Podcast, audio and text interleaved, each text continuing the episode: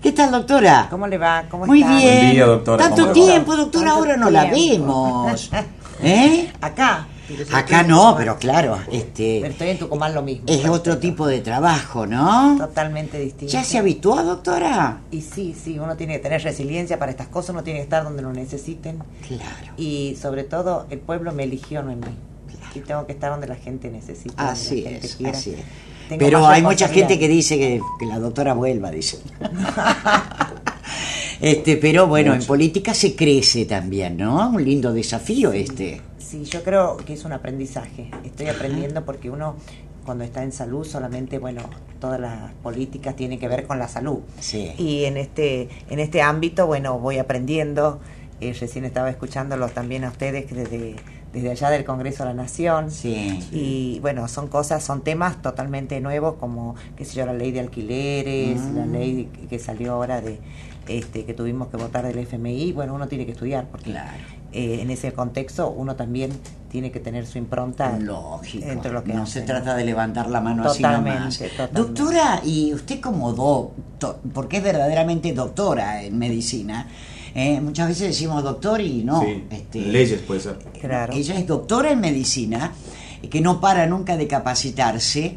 Eh, ¿Usted está todo en el área salud, en alguna comisión de salud? ¿Está abocado a lo que realmente usted entiende? Mire, eh, yo pedí estar en la Comisión de Salud, en la Comisión de Discapacidad, en la de Adultos Mayores, de Cambio Climático. Son temas que eh, siempre he priorizado desde cuando estaba ministra de Salud, pero también desde lo personal y en la campaña han sido temas que eh, siempre me interesaron, en los cuales estudio y, y veo modelos exitosos en otras partes que uno puede aplicarlo acá en la Argentina, ¿no? Y empezó en con el ese tema de la contexto- tartamudez. Sí, empecé la primera ley, en el primer día hábil, me acuerdo, presenté la ley de tartamudez, un proyecto muy interesante, porque teníamos un modelo exitoso. Teníamos Sí. un modelo exitoso en Tucumán de hace más de seis años, en donde llevamos una estrategia que liderada por una licenciada Lina Almazán, que le pone realmente todas las pilas y las ganas, y los padres y esos niños que nos acompañan y que realmente nos dan la fuerza para seguir eh, creciendo en esto. Yo estoy feliz, feliz con ellos porque puedo, he podido trabajar desde la gestión, lo mío, desde eh, escuchar a los padres, aprender de su papá, de los niños, Qué bárbaro. historias que duelen, pero no nos tenemos que quedar con el dolor. sino Hay que hacer algo Totalmente, transformarlo eso en una oportunidad.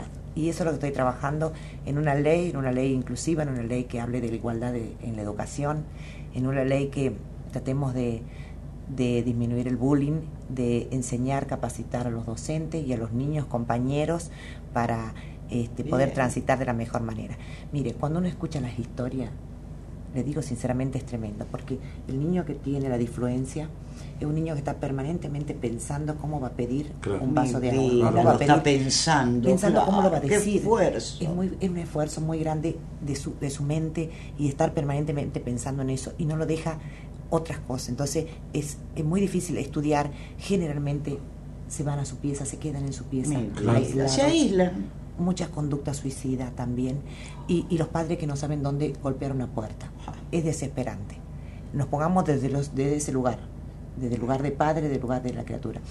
Y cada historia y los chicos, como después de una terapia, cuanto precozmente le diagnostique, cuando precozmente se haga una terapia adecuada, porque también es la otra que los padres empiezan a deambular de Eh, profesional en un profesional shopping de médicos. y no ven, sí, y no ven la mejoría en su hijo y, y la desesperación eh, unos chiquitos mellizos, en los cuales uno de los mellizos tenía tartamudez y el otro no. Hermano, gracias por ayudarme, gracias porque vos has impedido que me hagan bullying en mi colegio, en mi, Mi esco- vida. escuela. Una historia, un chico de 33 años que dice mi madre golpeó todas las puertas, se fue a todas las provincias y encontró con un lugar 33 años. Este, y cosas así que uno dice, este, qué invisibilizado estaba todo esto, ¿no? Y, y cuánto cuesta armar equipos comprometidos que dan respuesta a toda hora porque Que sea accesible también. Totalmente, Porque hay mucha gente que no tiene obra social. Exacto. Y también nos encontramos con la otra situación de obras sociales que no cubren Que no cubren. algunos aspectos y con de, la- eso de tiene las que ver esta ley no tiene que ver con la ley integral que, que acompañe al niño, acompañe a la familia, que dé respuesta al sistema público de salud, como, como nosotros hemos podido ver que hay un modelo, hay modelos exitosos y no se necesitan grandes inversiones para eso, pero aunque se necesitaran, vale la pena. Nosotros tenemos chicos en terapia de 6 a 7 años que hoy dan los discursos cuando empezamos, hacemos todas estas eh, estas capacitaciones, ellos dan el discurso. Doctora, y es increíble cómo se ha avanzado. Yo conozco el tema, lo comentaba al aire la vez pasada, porque hace muchos años yo tuve como columnista a la señora Estela Britos de Paisani, fonoaudióloga, y fue una de las precursoras en abordar el tema de la tartamudez. Se mejora muchísimo. Y se fuera y sin ir más lejos, de Pedro. Sí, y cuando nosotros trajimos también, cuando lanzamos esa capacitación, trajimos acá a tu radio, Noemí, esas dos, esas personas que eran este, con difluencia y que han dado la capacitación es y verdad, acá la, es verdad, doctor. a la radio hace muchos años. Sí, sí, sí. Pero bueno, esto es algo que eh, se puede este, tranquilamente mejorar, eh, dar eh, la oportunidad a esos niños cuanto antes mejor y esos padres que sepan a dónde ir que los orientamos. Tengan o no tengan obra social, eh, pueden estar orientados hacia un profesional capacitado y que puedan ver el avance en sus hijos. También en esto de las igualdad de oportunidades laborales, porque si usted en una empresa y hace una entrevista a una persona que tiene diferencia, la que no tiene, va a elegir la que no tiene, por sobre todas las cosas. hay esa inclusión tiene que haber esa inclusión laboral, debe existir y eso también tenemos que trabajar con las empresas para que tengan algún alivio fiscal si incluyen a estas personas con esa discapacidad. Eso es un trabajo de toda la sociedad y también tenemos que aprender como ciudadanos a, convivir con, estas personas y hacerlas respetarlas, integrarlas. Y, y, el bullying en las escuelas es fundamental trabajarlo. Los docentes, los colegios, los, este, los pedagogos que están ahí, trabajar, hablarlo el tema porque si no se habla el tema, o si ese tema se esconde o ese chico no puede dar una lección vía hora, este, en la forma oral, tiene que hacerlo de otra manera, buscar las estrategias educativas para ese alumno y adecuarse a ese alumno.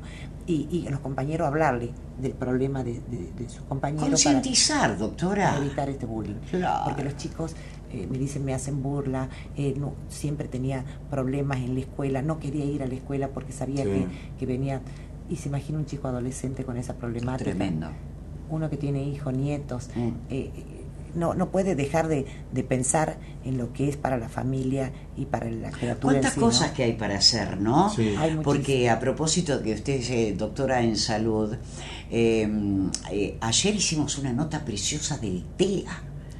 El tema del trastorno del espectro del Espectro autista cuánto desconocimiento de la sociedad. Y que hay mucha similitud cuando le escuchaba hablar eh, de, lo que percibe ¿no? aquella persona con difluenza, casi es lo mismo que, que, que percibe el que tiene el espectro autista, ¿no? Bullying, eh, se, se, se se guarda, se, o sea, tiene los mismos síntomas. En el mismo año empezamos nosotros con el diagnóstico de trastorno del espectro autista y el tratamiento en el Hospital Avellaneda y luego cuatro años después empezamos este, con el doctor Molina en el Hospital Avellaneda y con la doctora Quintana en el Hospital del Este.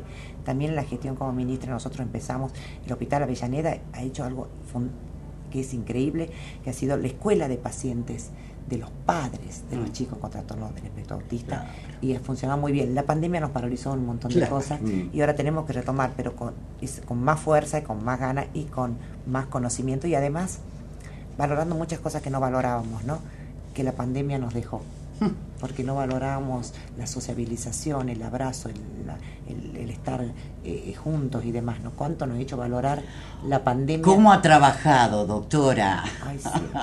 Junto a todo ese personal. No paró nunca y no contrajo el virus, ¿no? No, no. Qué bárbaro. Ninguno de mi familia. Gracias a Nos cuidamos todos.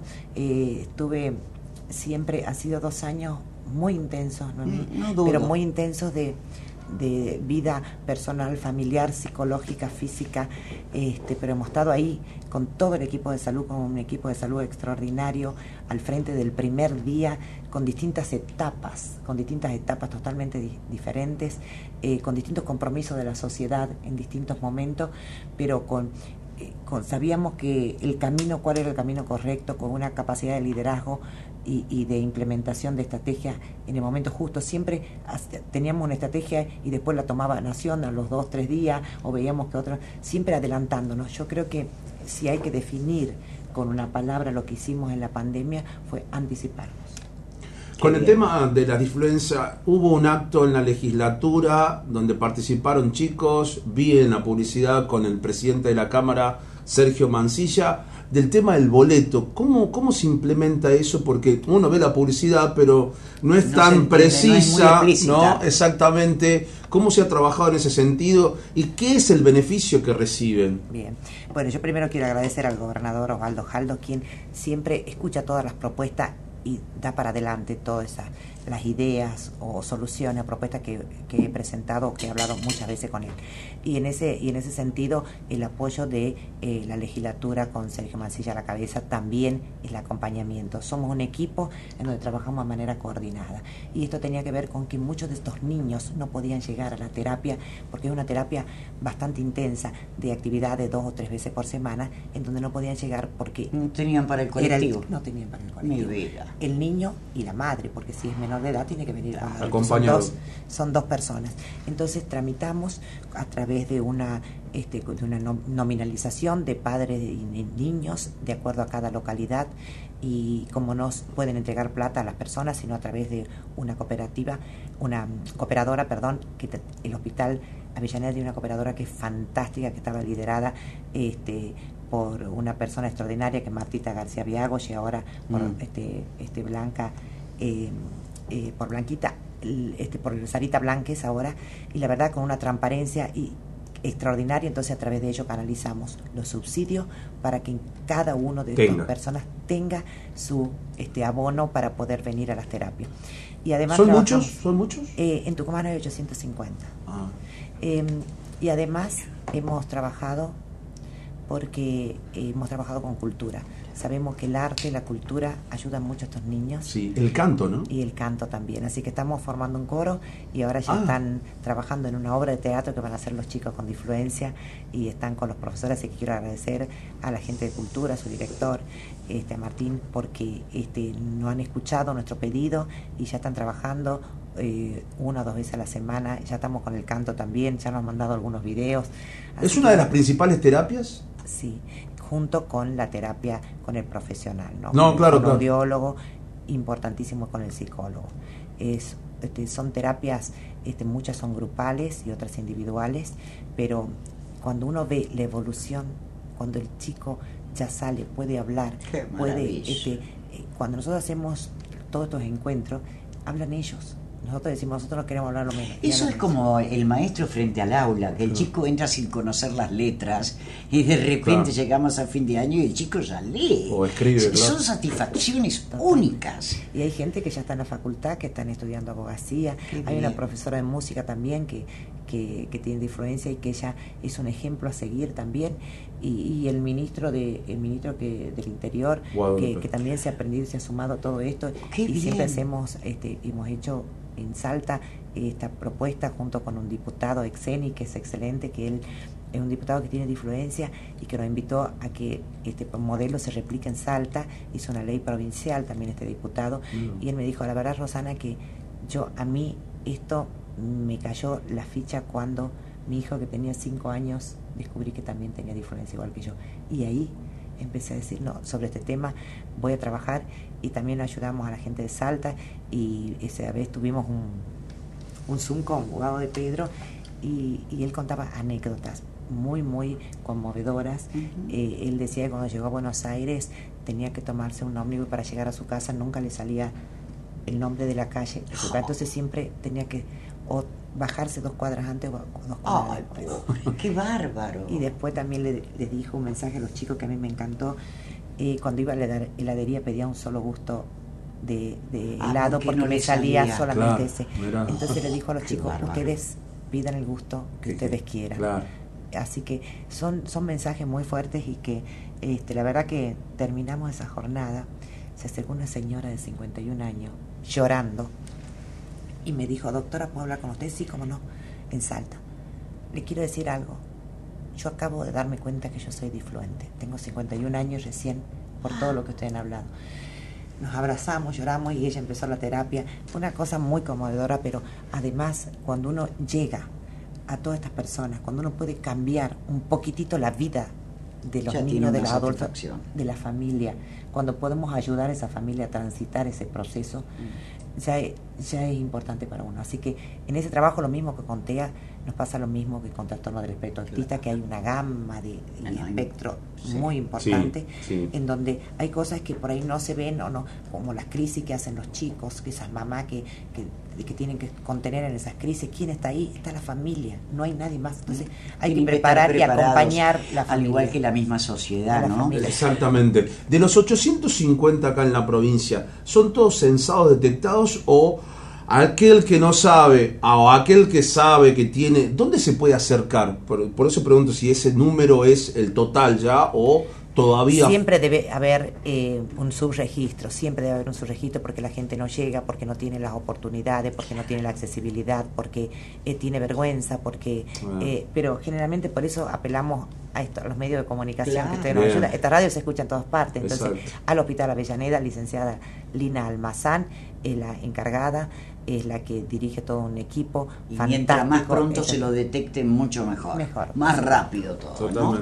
Doctora, ¿y con el tema del medio ambiente? Ah, bueno, Porque me contaron por ahí que anda por algunos lugares, este, sondeando, mirando. Bueno, me reuní en muchas oportunidades con los intendentes. Lo más importante para poder realmente tener impacto en el medio ambiente son las intendencias, porque ellos tienen eh, el poder de policía de lo que es la basura. Lo primero que tenemos que hacer, eh, primero, la sociedad está concientizada, la mayoría, los jóvenes están concientizados y eso ya es un paso muy importante. Ahora bien, tenemos que empezar como todo, en la educación, en las escuelas, tenemos que empezar por algo muy simple y muy sencillo que es separar la basura.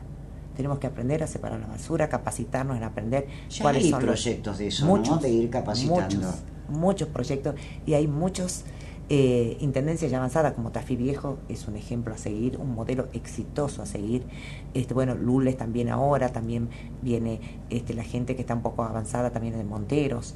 este, ya estamos, eh, yo estoy gestionando unos este, como trailer, por así decirlo, para separar la basura. Hay empresas que están comprometidas con el medio ambiente, como la, no sé si lo puedo decir, la, esta gaseosa muy... Mm. Este, ¿Cuál? que la, más conocida, la, que usted toma seguro. La, la, la, de la fórmula polinómica desconocida. Ah, Tiene una ruta verde. La cola. Sí, sí, sí.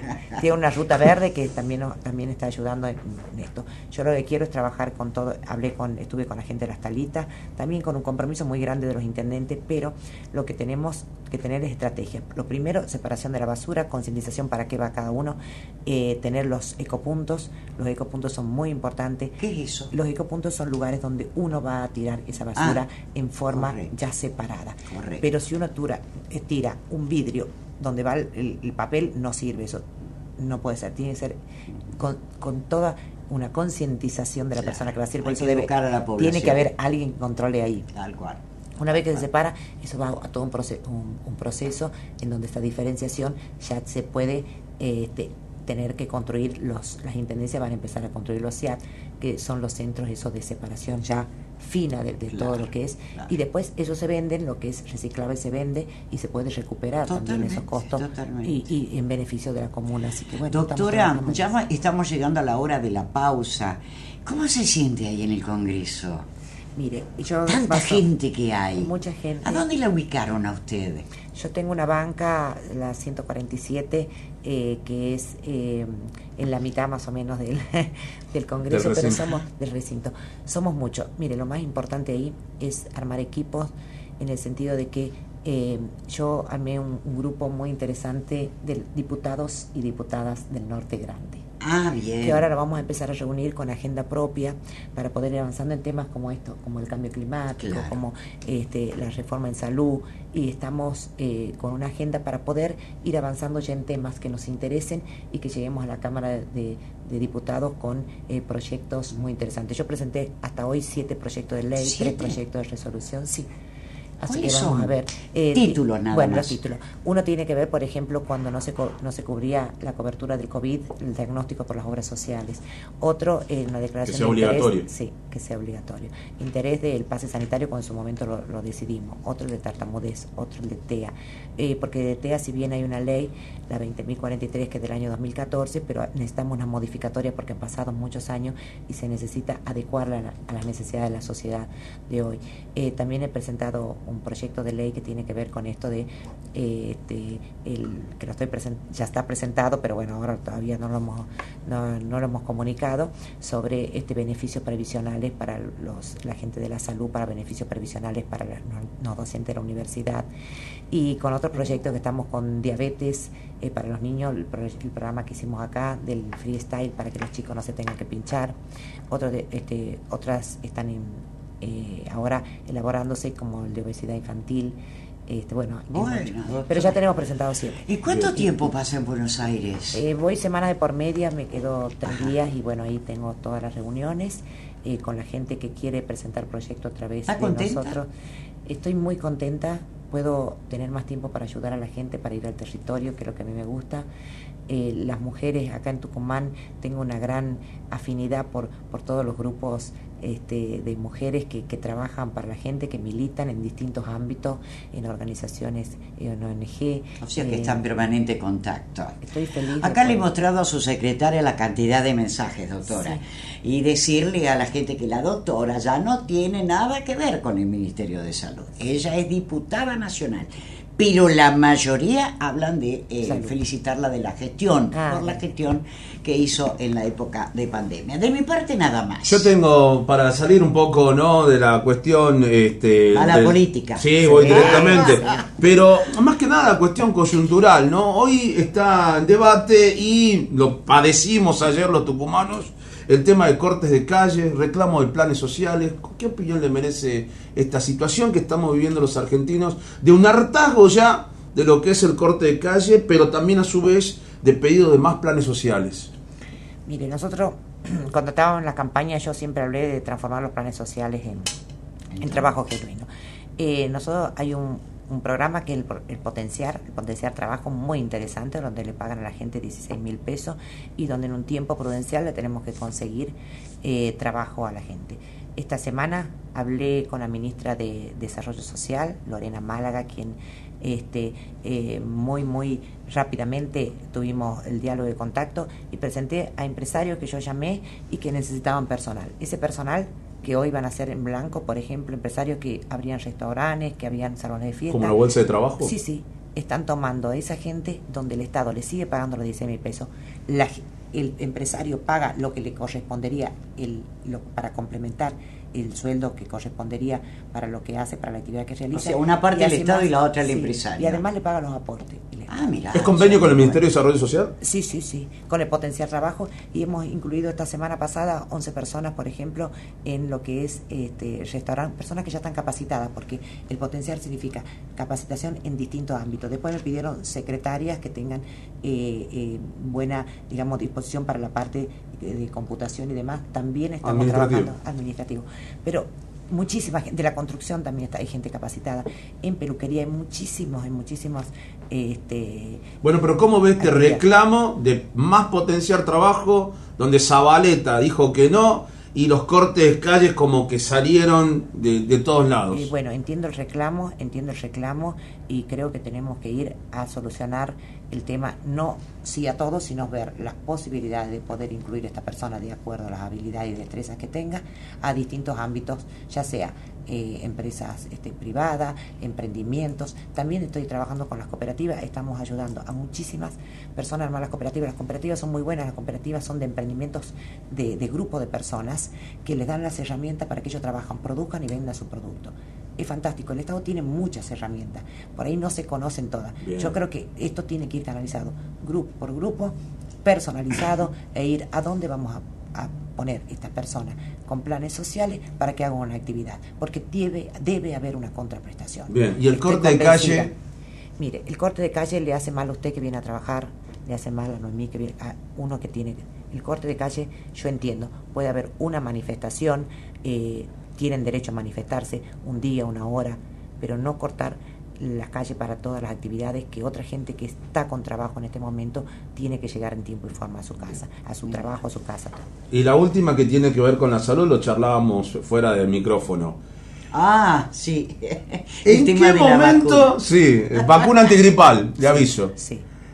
Ya tengo inmunidad para la gripe A. Sí. Apenas me inoculo, tengo que esperar unos días. No, todo el sistema inmune necesita por lo menos siete días. Claro. Vos dijiste dos. Yo dije dos. Yo te dije más. Está bien. Bueno. Claro, claro. Por eso era importante que lleguen pronto, que lleguen rápido. Así es. cierto? Hay que hacer todo rápido. En salud todo es para ayer. En salud todo es rápido. La logística. Para mí no piensa lo mismo. Sí, hay mucha gente que no piensa lo mismo, pero nosotros tenemos que empezar. No, mirá, tengo acá para, se lo voy a dar en el privado. El 10 de abril decía, el 10 de abril que empezaba. De todas maneras, eh, sigámonos cuidando, esa es la mejor prevención. nos seguimos cuidando mientras llega la vacuna, mientras nos podemos inocular y la mejor, la mejor, la mejor prevención es el cuidado. Así que sigamos con este cuidado. Perfecto. Un gusto verla, doctora, que esté muy bien. Gracias por la invitación. Gracias por la visita. Gracias, gracias. Eh, la doctora Rosana Chala, diputada nacional. Eh, han entrado muchos mensajes, se los voy a mostrar en privado. Ahora la pausa con las noticias.